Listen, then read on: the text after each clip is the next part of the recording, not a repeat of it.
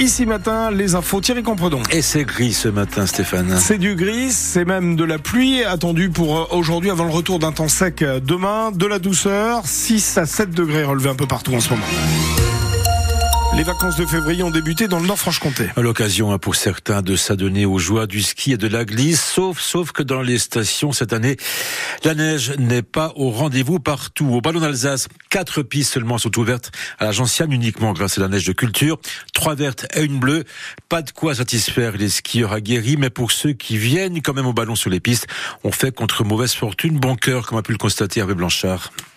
Nina a le sourire, neige de culture ou naturelle, pas un souci pour la belle Fortaine. J'ai appris à skier il y a trois semaines donc. Je sais pas ce que c'est la vraie neige. Le chasse-neige, ouais, c'est comme ça là. Je me suis mis au ski la seule année où il n'y a pas de neige. Il est vrai que pour les skieurs occasionnels comme Delphine ou les débutants comme Jean-Hervé, le ballon cette année c'est tout bon. Ah, elle est très bonne, agréable. Bon, il y a deux trois endroits où il y a un petit peu de terre, mais sinon c'est sympa. Ça nous permet déjà à mon fils et à nous de pratiquer, d'apprendre et de prendre du plaisir. Alors cette neige de culture, c'est si différent Question à Fred, moniteur de ski. La neige est plus dure qu'une neige euh, traditionnelle, quoi, c'est tout. Thierry et sa famille viennent souvent au ballon et qu'importe les conditions. J'ai pas trouvé trop de, de, de différence, hein, mais bon, c'est vrai qu'elle accroche. Et puis bon, après, c'est vrai que ça fait un peu de la soupe en bas, mais en haut, c'est top. Hein. Moi, j'aime bien. Hein. Seuls déçus et encore les vacanciers parisiens comme Cyril et sa fille Roxane venus pour une semaine. Moi, je trouve qu'il n'y a pas assez de neige. Bon, euh, peut-être qu'on va aller euh, autre part, par exemple à la patinoire. On aimerait qu'il y ait plus de neige, mais bon, euh, le- la météo, elle décide.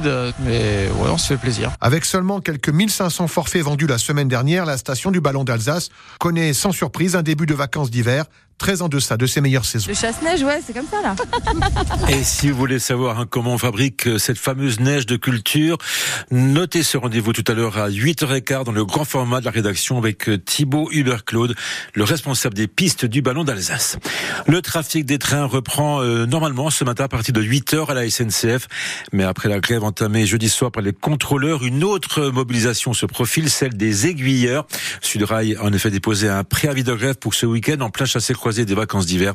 Les revendications sont du même ordre que celles des contrôleurs, à savoir recrutement et augmentation des salaires. Le gouvernement revote à la baisse son estimation de croissance pour 2024. Elle passe de 1,4% à 1%. C'est ce qu'a annoncé hier soir le ministre de l'économie, Bruno Le Maire, qui a dévoilé des économies immédiates de 10 milliards d'euros sur les dépenses de l'État pour tenir les ambitions budgétaires, mais pas question pour autant d'augmenter les impôts des Français, a-t-il déclaré.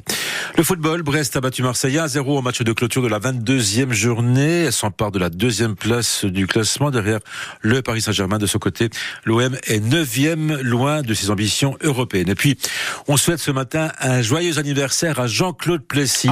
Le président du FC Sochaux-Montbéliard fête ce lundi ses 80 printemps.